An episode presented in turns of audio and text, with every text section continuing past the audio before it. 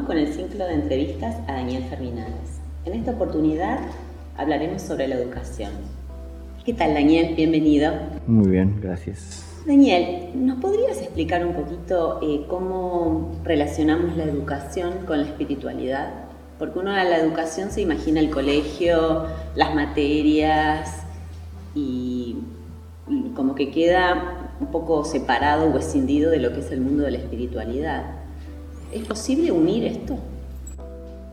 Sí, entiendo que sí. Si, lo que nos enseña el colegio en el mundo lo, incorporamos a nuestra vida como una formación para ser mejores ciudadanos, por ejemplo, eh, bueno, nos estamos educando, si se quiere, también en una conciencia más universal ¿no? o común y no tan solo utilizar los conocimientos para un desarrollo laboral, personal.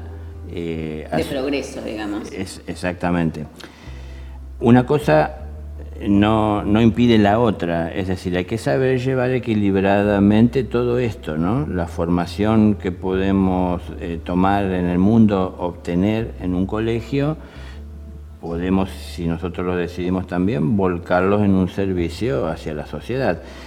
Y de esta manera también ir aprendiendo, y esto es un poco una decisión personal que tenemos que tener cada uno de nosotros, los que así lo entendemos, ser más educados como espíritus, con todo el respeto que hay que tener por los demás seres vivos en este mundo en el que estamos, ¿no? Entonces, en la medida que decidimos seguir este principio, cada vez vamos a empezar a encontrar más detalles que, están presentes en nuestra vida, muchas veces inconsciente, que hay que cambiar y que hay que mejorar y que hay que superar y lo iremos haciendo eh, de a poco en nuestra propia vida, en nuestro crecimiento y también lo iremos transmitiendo a los que están cerca nuestro y así se irá propagando ¿no?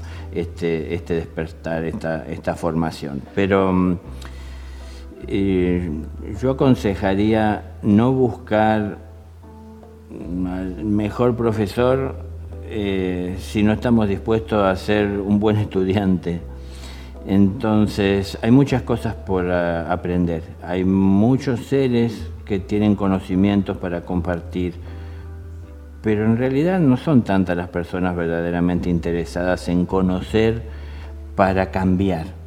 Una cosa es conocer por curiosidad y otra cosa es conocer para producir un cambio verdadero ¿no? en la propia vida de uno y por ende también en el entorno. ¿No crees que la educación también viene eh, en la familia? Por supuesto. ¿No es la base? Es, la base, es la base, es la base. Pero aún así, como somos individuos y aunque sea la base, se puede superar y trascender, porque así es la evolución. Yo no, no debo tener como objetivo que mis hijos se parezcan a mí yo quiero que ellos vayan más allá de los límites que yo encontré en la vida, ¿no? Porque así debe ser la evolución y porque también entiendo que así lo demanda lo exige la verdadera libertad. No, no ponerle límites ni condiciones a las personas.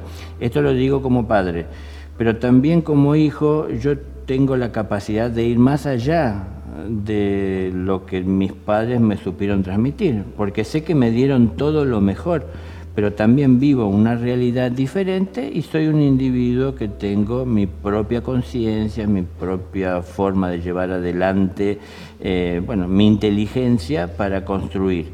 Entonces, eh, todos siempre podemos trascender, se parte de esto, de la familia, ¿no? Eh, pero también, bueno, está lo social y hay que entender y ver hasta dónde hay que seguir los los cánones que tal vez quiere marcar la sociedad que tenemos que seguir y que tomar y hasta donde nosotros también no tendremos que muchas veces improvisar y ver cómo podemos, eh, sin romper ninguna regla, todo lo contrario, tratar de construir un mundo mejor desde nuestro pequeño aporte.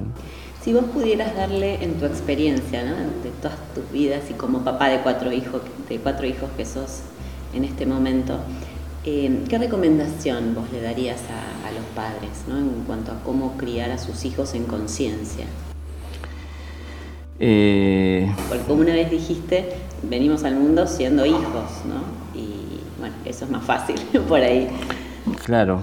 Eh, saber estar dispuestos a acompañarlos, ¿no? ¿no? A ver, no es tan simple, son, son individuos cada uno de ellos. Yo siempre tuve en claro que no tienen que parecerse a mí ni tomar lo que yo entiendo que para mí es mejor.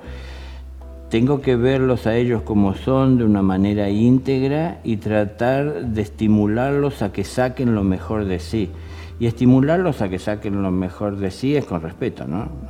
Porque muchas veces los padres acuden a cierta violencia, hasta levantando la voz para exigir, y por ahí aparentemente conseguimos lo que queremos porque se hizo lo que dijimos, pero en realidad ellos no entendieron ni por qué lo tenían que hacer, porque simplemente por temor obedecieron la orden que uno dio.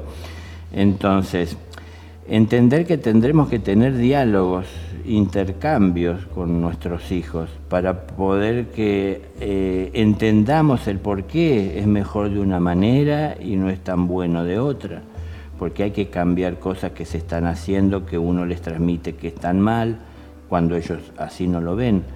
¿no? Entonces, eh, con ese diálogo eh, podemos ayudar a que tengan una vida en la que se sientan felices. Y felices no es simplemente cumplir con los sueños, ¿no? Felices es tener eh, o alcanzar una realidad sostenible. Pero vivir de sueños entiendo que no es algo que nos traiga felicidad. Tenemos que conseguir la felicidad asumiendo lo que somos y distinguiendo en nosotros y ayudando también a nuestros hijos a distinguir lo que está bien de lo que está mal lo que me gusta de lo que no me gusta. No siempre lo que me gusta está bien por el hecho que me gusta. No siempre lo que no me gusta está mal porque no me gusta. Entonces, saber marcar las diferencias. Unas cosas son los gustos, otra cosa es la verdad o, lo que debe ser. Bueno, son tantas cosas que tenemos que estar atentos con nuestros No hay nada más lindo que ser educado, ¿no? Sí. Es un placer. Sí. Bueno, Daniel, muchísimas gracias. Por favor. Bueno, dialoguemos con nuestros hijos para poder sacar lo mejor de ellos y nosotros como padres acompañarlos en su día a día. Muchas gracias.